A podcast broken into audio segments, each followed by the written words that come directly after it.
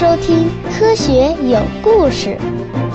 比科学故事更重要的，更重要的，更重要的，更重要的是科学精神。在科幻的黄金时代，曾经有过一个短片非常的著名，尽管它的作者呢不是很出名，以至于很多人都以为这个短片是阿瑟·克拉克的作品，包括我之前也是这么认为的。因为这篇小说的风格与克拉克的风格非常的接近，这个短片呢叫做《冷酷的方程式》，作者的名字叫做汤姆·戈德温。刘慈欣对这篇小说印象非常的深刻，在他的访谈和杂文中呢就多次提到这篇小说，因为这篇小说为我们展示了一个无情、冰冷但无比真实的宇宙。它告诉我们什么是自然法则，它是一次深刻的思想实验。这个原著小说呢，一共还不到两万个字，但诚恳地说啊，这篇小说的文笔和写作手法可能并不符合现代中国人的审美口味，至少呢不太符合我的口味，并且我觉得原著小说在背景设定和逻辑上也存在着不小的问题，让我感觉呢很不自然。但这篇小说的核心创意，我也确实是非常喜欢的，甚至可以说非常令我感到震撼。那么为了弥补我自己对这篇小说的遗憾。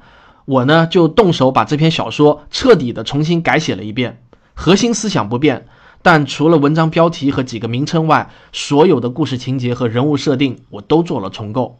那么我这次呢，依然采用了广播剧的形式来给大家演绎我重写的这篇冷酷的方程式，用科学的视角看科幻。用科幻的思维谈科学，欢迎来到科幻与科学的世界。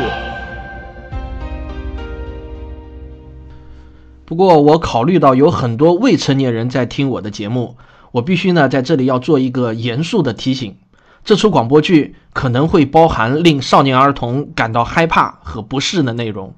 我强烈建议家长们自己先听一遍。然后再决定是否要给您的孩子听。我这不是跟大家开玩笑，我是认真的。我暂停三秒，再开始。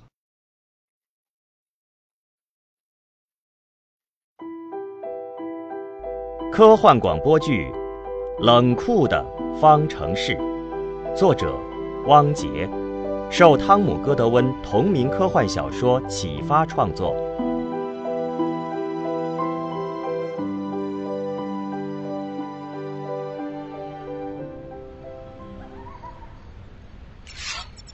公元二零六七年五月十三日凌晨一点，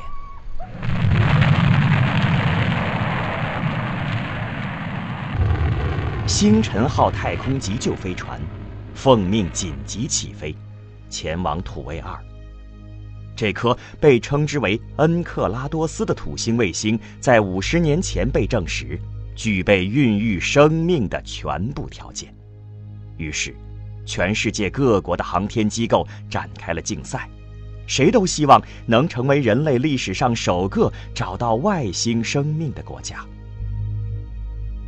二十小时前，北京飞控中心收到了来自土卫二考察站的求救信号，六名考察队员全都出现了不明原因的发热症状，疑似病毒感染。飞控中心的专家们既兴奋。又紧张，这很有可能是被外星微生物感染导致的。于是，星辰号载着一套最先进的医疗设备紧急起飞。驾驶星辰号的是三十五岁的航天员曲亚飞，考察队的队长曲琼就是他的姐姐。北京，北京，北京，北京。这里是星辰号，聚变引擎顺利关闭，航速九十二，报告完毕。北京收到，星辰号，请检查飞船推进时间。地面计算机显示，加速时间比预计时间增加了六十一秒。完毕。北京，星辰号航行日志显示，加速时间确实比预计用时多了六十一秒。正在全面复查报告完毕。收到。北京复查结果无误飞船加速时间超预期请求飞控中心指示完毕。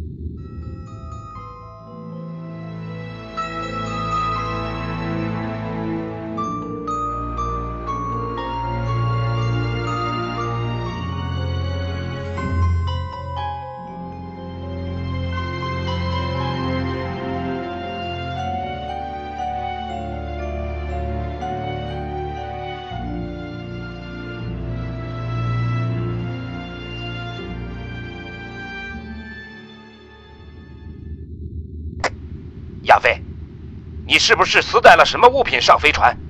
开什么国际玩笑？你以为还是飞歼四零呢？飞船的起飞质量超出了三十千克。完毕。王队，我以自己的生命向您保证，我没有，也不可能拿自己的生命开玩笑。完毕。星辰号，请立即检查全船，找出那多出来的三十千克。完毕。是。星辰号收到。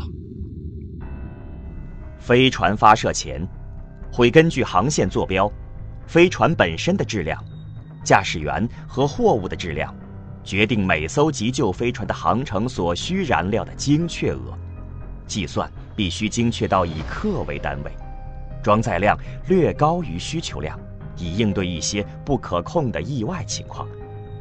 核聚变引擎虽然大大提高了推重比，但依然需要携带远大于飞船本身质量的燃料。这种计算一旦失误，导致的后果将是灾难性的。曲亚飞对这一点非常清楚，他正在用各种方式对飞船进行着扫描检查。当屏幕上的显示模式切换到热成像时，曲亚飞一眼就看到了货舱中的一个人形红斑，一名偷渡者。曲亚飞倒吸了一口凉气，他立即起身，松开安全带，一只手在助力管上一撑，娴熟的向货舱飘了过去。不管你是什么人，扶着助力管，慢慢出来。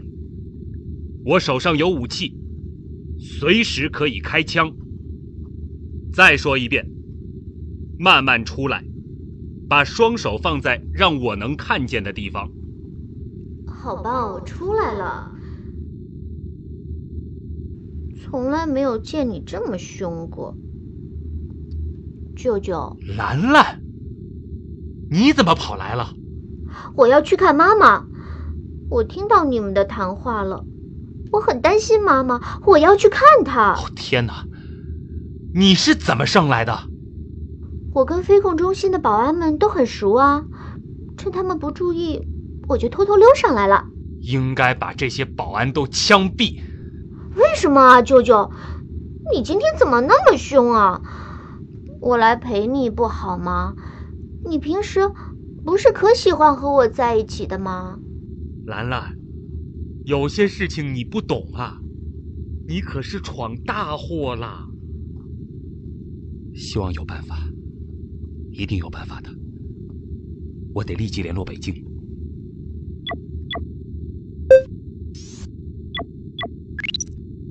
北京，北京，我是星辰号，收到，请回答。北京收到。三十千克的额外质量已经找到，是是兰兰。完毕。你说什么？兰兰在飞船上。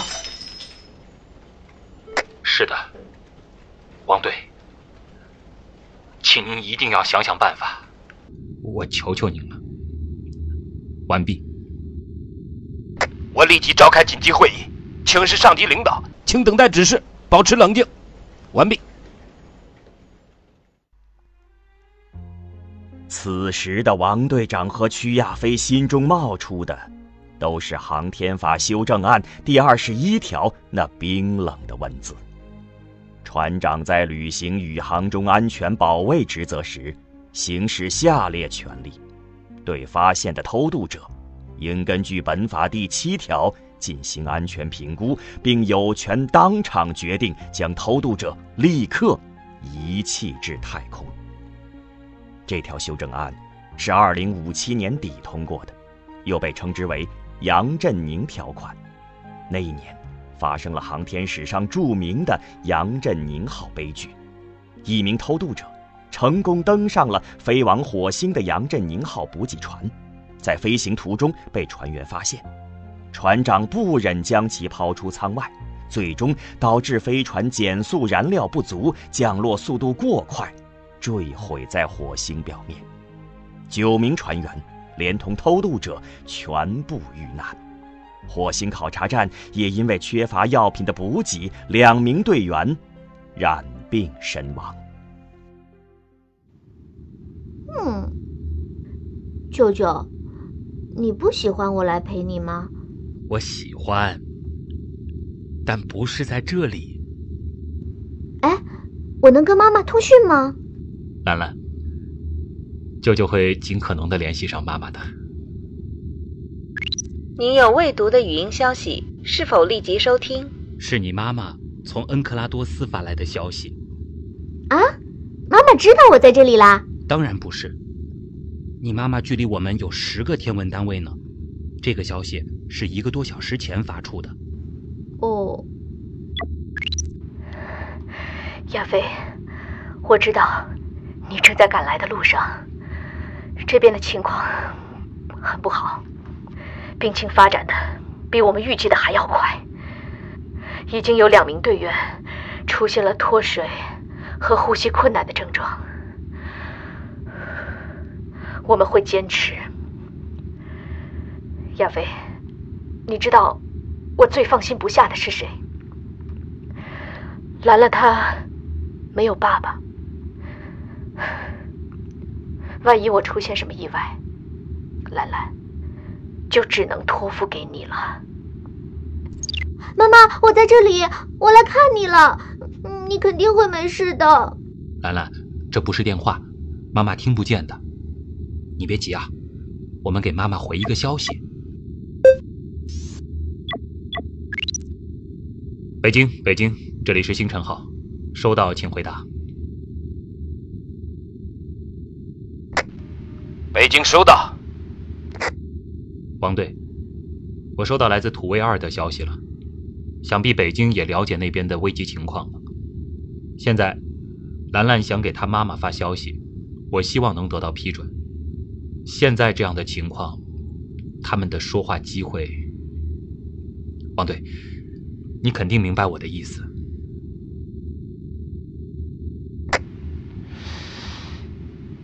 我批准你的请求。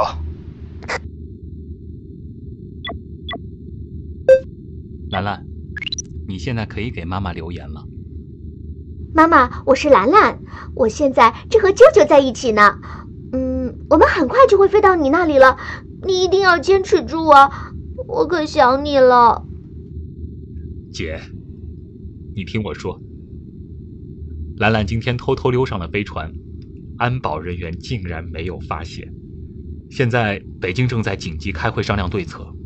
星辰号已经达到预定巡航速度，预计六十四小时十七分后泊入土星轨道，请一定要坚持住。现在的情况有多复杂，你一定能理解。跟兰兰说几句话吧。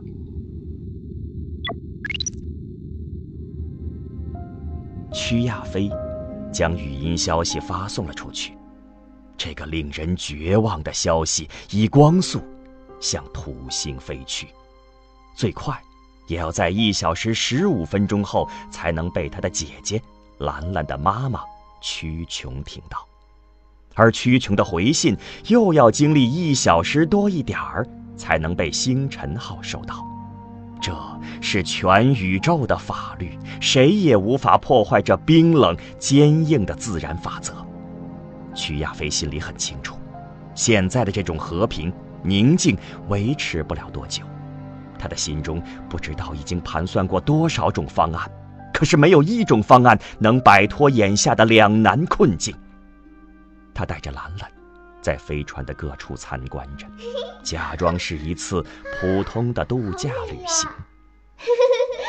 此时此刻，北京的视频会议正在紧张地召开着。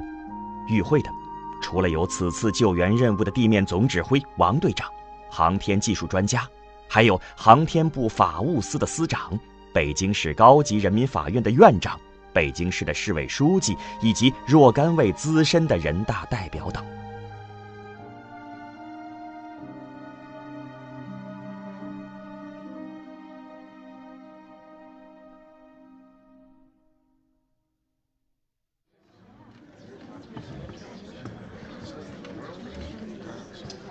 事情的前因后果，我刚才已经做了详细的汇报。我再次总结一下，希望各位领导和院长能充分明白我们现在的两难处境。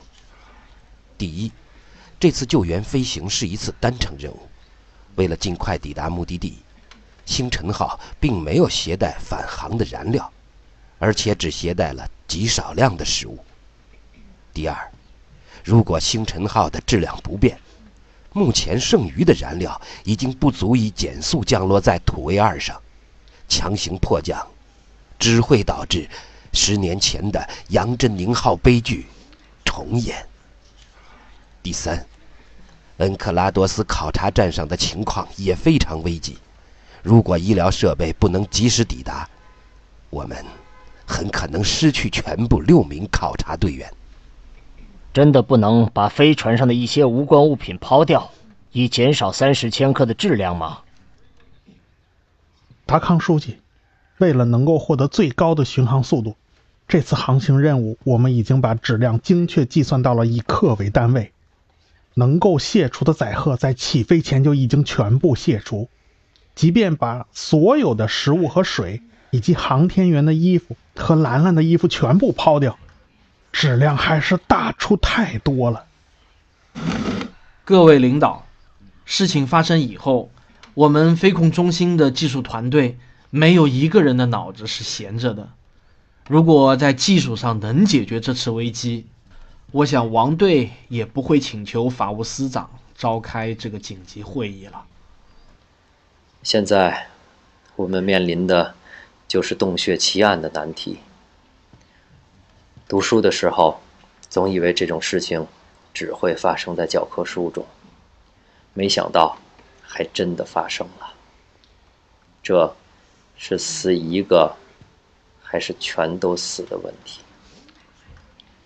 根据《航天法修正案》第二十一条的规定，我们也只能命令航天员将偷渡者。抛出舱外。说的倒是轻松。你知道偷渡者是谁吗？她是航天员屈亚飞的亲外甥女儿，土卫二考察队队长的女儿。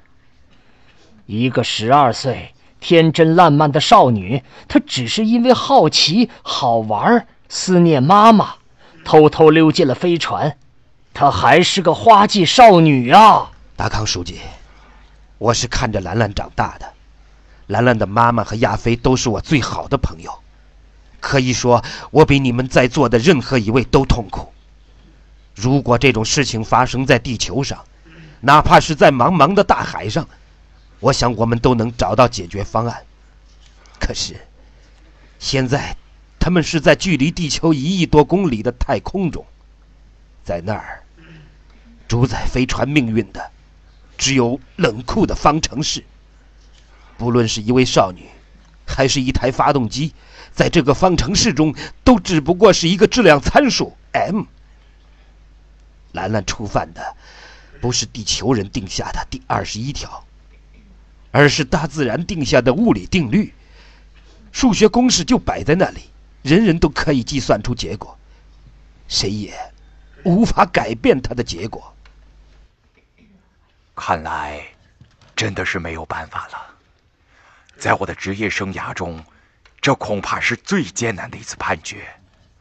我以为我早就可以将个人情感和法律工作分离，其实没有人能真正做到。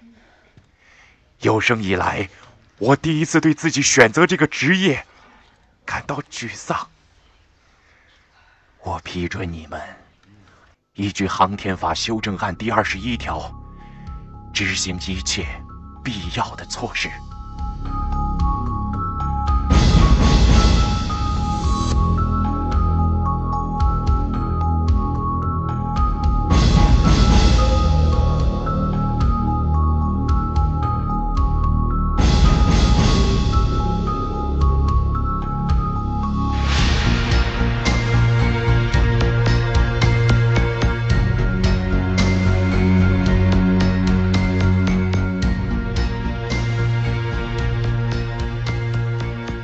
在深邃、漆黑的太空中，星辰号就像一粒漂浮的尘埃。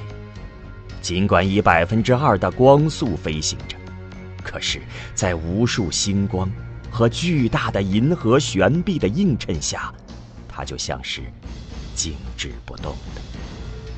此时的星辰号刚刚掠过巨大的木星，如果以木星作为背景，木星的大红斑就像一只巨眼，而星辰号则像是巨眼的瞳人。飞向土星的航程刚刚过半，距离土星还有将近三十小时的航程。兰兰漂浮在飞船中，甜甜的睡着了。她完全不知道，在过去的三十多个小时中，有多少人为了她的命运忙碌着。曲亚飞看着兰兰长长的睫毛，轻轻扇动的鼻翼，他愿意为了眼前的这个少女献出自己的生命。可是，有更多的生命在等待着他去拯救。一个小时前，北京的指令到达星辰号，附带着高级法院的执行通知书。虽然曲亚飞已经无数次想到了这个可怕的结果，他的心中依然保留着一丝希望。现在，希望化为了泡影。曲亚飞无声的哭泣着，一滴滴晶莹的泪水飘了起来，像无数的钻石，反射着星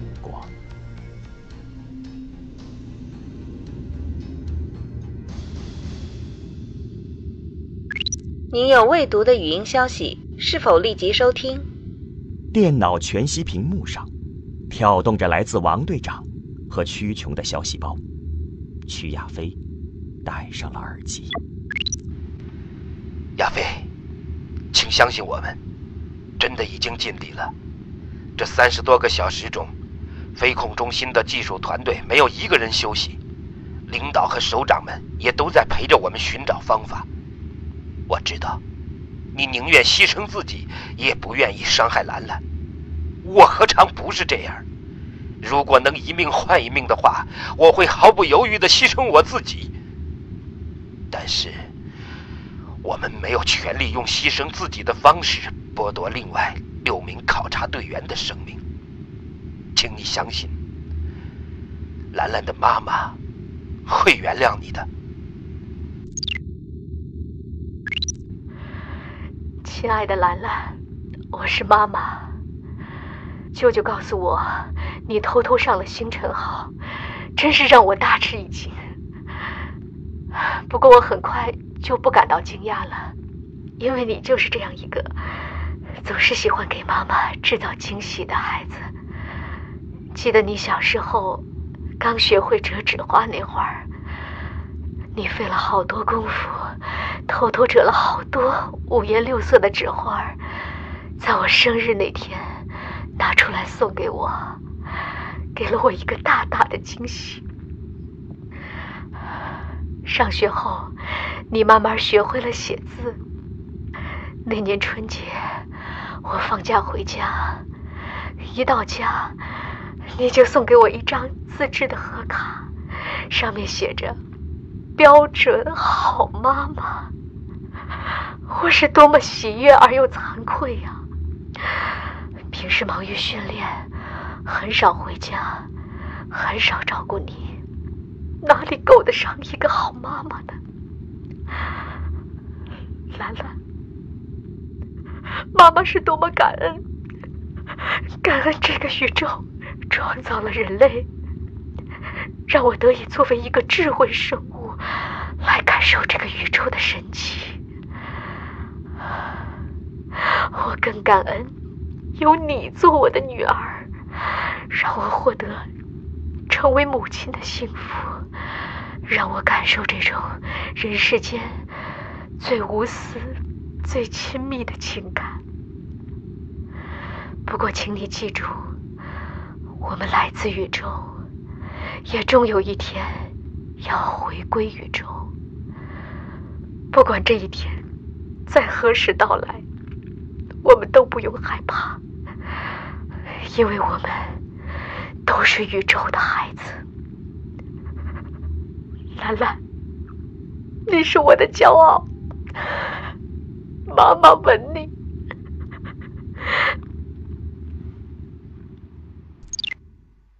还有一条来自曲琼的文字消息，标题是“亚非亲戚”，后面还有一个括号。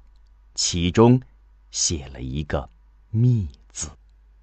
曲亚飞知道，姐姐是一个特别细心的人，她是怕这封写给自己的信让兰兰看到。亚飞，过去的这二十多个小时，对我来讲，就好像过完了一生。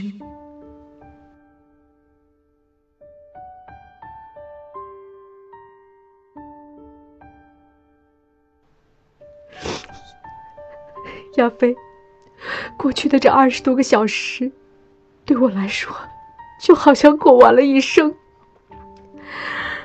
在等待你和北京回信的过程中，我把和兰兰一起度过的每一秒钟，都从头到尾回忆了一遍。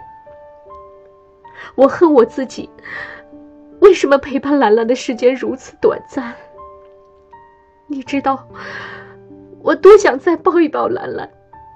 亲一亲兰兰，为了她，我宁愿死一百次。亚飞，我不会怪你的，我相信兰兰一定会化作一颗美丽的星星，永远飘荡在你我热爱的太空中。他的父亲也是为了航天事业牺牲的。兰兰的血管中流淌着航天人的血液，在太空中长眠是我们航天人最大的幸福。你一定要记住，你不是在伤害兰兰，你是在拯救七个人的生命和耗费一代航天人心血的成果。我相信，兰兰也一定能理解的。你姐夫的在天之灵也会理解的。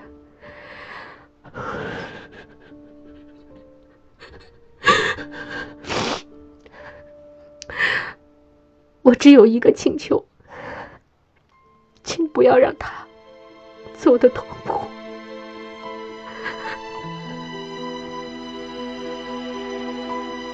此时的曲亚飞已是泪流满面。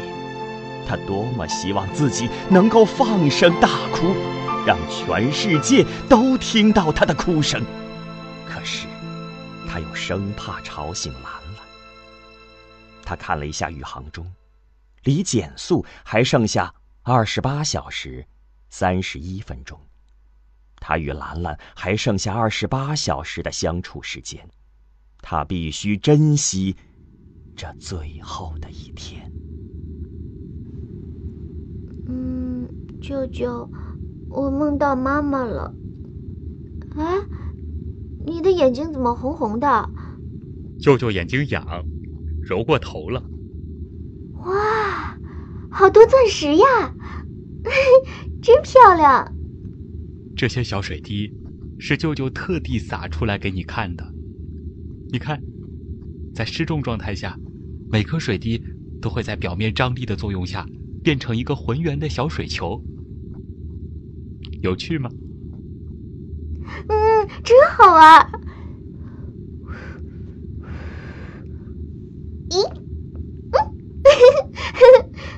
舅舅带你去看银河，好吗？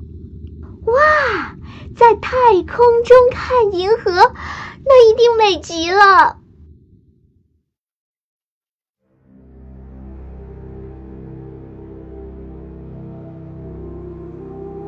看到了吧？这就是我们的银河。顺着舅舅手指的方向，就是银河系的中心。我们的太阳啊，其实是在银河系的一条悬臂上，已经快接近银河系的边缘了。整个银河系有两千多亿个像太阳这样的恒星，而几乎每一颗恒星周围都有许多行星环绕着转。我们已经发现了几万颗。跟地球差不多条件的行星呢？那里有外星人吗？我相信，一定有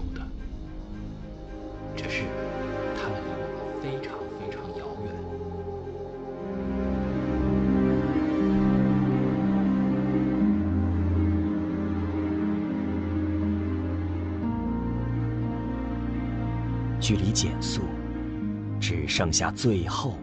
不到一小时了，巨大的土星带着美丽的光环，占据了星辰号的整个观察窗。那薄如蝉翼、由无数个同心圆组成的星环，散发出柔和的光芒，令人迷醉。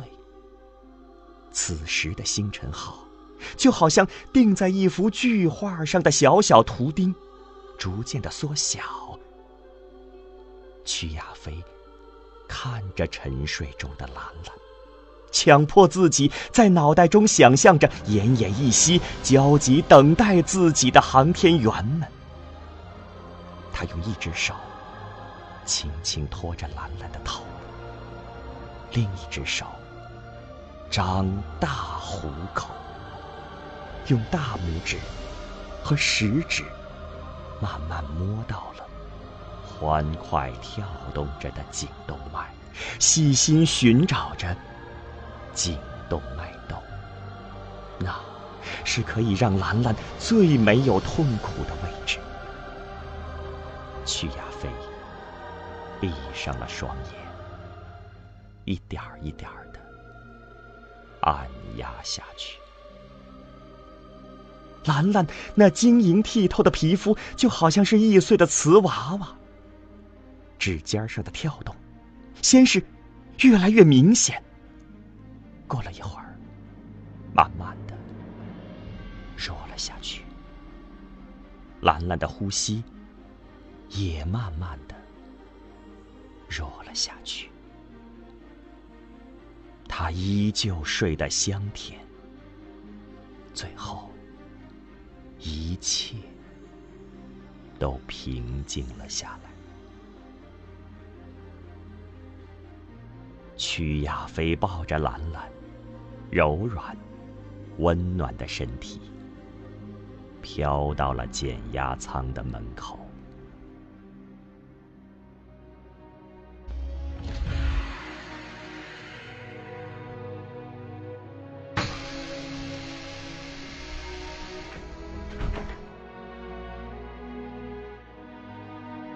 兰兰。你会化作星辰，永远活在我们的心中。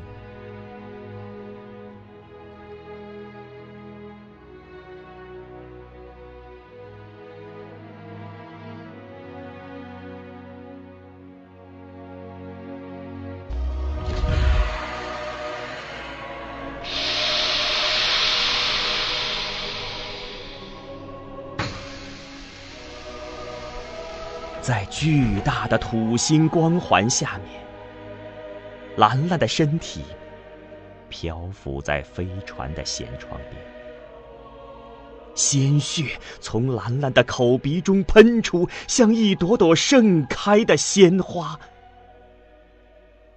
冷酷的方程式终于又回归平衡。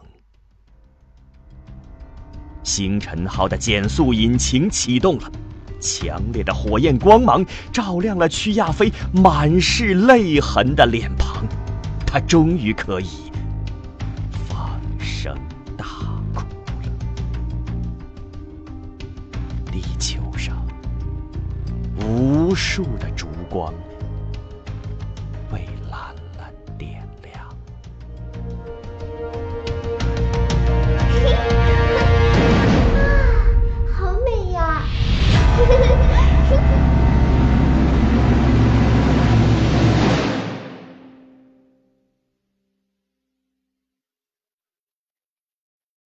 这次广播剧无论从剧本创作，还是配音演员，还是后期制作，都是我做到现在最满意的一出广播剧。首先呢，要特别感谢一个人，他就是兰兰和兰兰母亲的扮演者张黎张老师。她是中国传媒大学播音系的老师，一名电影学的女博士。她不仅在这出广播剧中一人分饰了女主角和女配角，还对这出后。而且还对这出剧，而且呢，还对这出广播剧的后期制作提供了非常多的指导和帮助。张老师的声音呢非常好听，他也在喜马拉雅上开了一个电台，大家可以搜索“高维看世界”来找到。高维呢就是更高一个维度的意思。另外就是要感谢五月同学了，他一个人完成了这出广播剧的所有后期合成工作。为了一个摔杯子的音效，他可是真的自费摔碎了好几个杯子，也算是拼了。希望大家能为他送出几个赞。当然，我还要感谢我们的老朋友哈哈笑老师、旭东老师和杰克老师。另外，给达康书记配音的也是一位喜马拉雅上的有声书主播，他的 ID 是肖克行。肖呢，就是竹字头那个可以吹的乐器；肖，客呢是客人的客。行是行动的行，肖克行，还有一些其他群众演员呢，我就不一一道谢了。你们每一个人都出色的完成了这部戏中的角色。好了，我们今天的节目就到这里。下一期节目，我将带大家走进当代美国科幻大师弗诺文奇的科幻世界。不过我在这里呢，要提前跟大家说一声抱歉。下周六刚好是我们科学声音理性的力量演讲会的时间，所以这一周呢，我全力以赴都在为了这个演讲会做着准备。因此呢，本节目下周六停播一期。我是卓老板，我是吴金平，我是汪杰，我是旭东，我们是科学声音。虽然也有一些听众不喜欢我在这个专辑中继续播放广播剧。但是与喜欢和鼓励我继续做广播剧的人数相比呢，就显得少多了。所以呢，为了满足大多数人的偏好，我又精心制作了这出广播剧。这次我在剧本的创作上，确实呢是花了很大的力气，也得到了不少的外援。比如呢，我在描写航天法修正案第二十一条的时候，为了使得文字能最大程度的逼真模拟法律条文，我特地请教了我的听众职业律师张楠。他帮助我依照我国的民航法中的航空安全保卫条例作为蓝本，字斟酌句地完成了虚构的第二十一条。那么为了报答他呢，我特地在这出剧中写了一个航天部法务司长的角色，几乎呢是为他量身定做的，让他也过了一把配音的瘾。再比如呢，为了描写屈亚飞用最没有痛苦的方式结束兰兰的生命，我特地请教了子毅医生，他也是我的一位忠实听众。他帮助我完成了谋杀兰兰的全过程。他说啊，这是他这辈子第一次利用自己的专业知识帮人谋杀。再比如呢，我在写兰兰母亲给兰兰的那个语音消息的时候，写了几个版本啊，我都不满意，很是苦恼。因为那一段很重要，是全剧的高潮，感情呢一定要真挚到位。于是呢，我就找到了我的爱人，我给他讲剧本，我让他把自己设想成屈琼，把女儿设想成兰兰。花了很长的时间努力先入戏，然后再用自己的真情去帮我写这段文字。经过了一个晚上的折磨，第二天他终于写出了令我满意的文字。不过呢，这也把他在精神上折磨得够呛，我感到非常的对不住，在此呢表示感谢。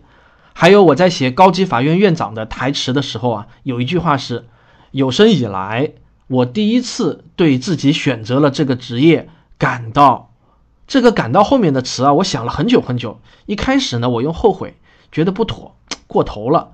然后呢，我就改用难过，但又觉得力度不够，还想到了心痛、遗憾、胸闷、纠结等等词，都不是很满意。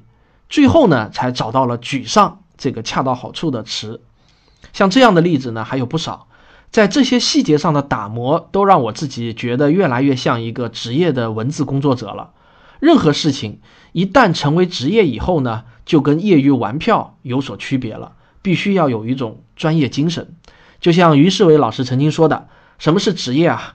职业就是你看上去就是干那一行的样子。”我是职业科普人汪杰，感谢您购买收听我的节目，我们下期再见。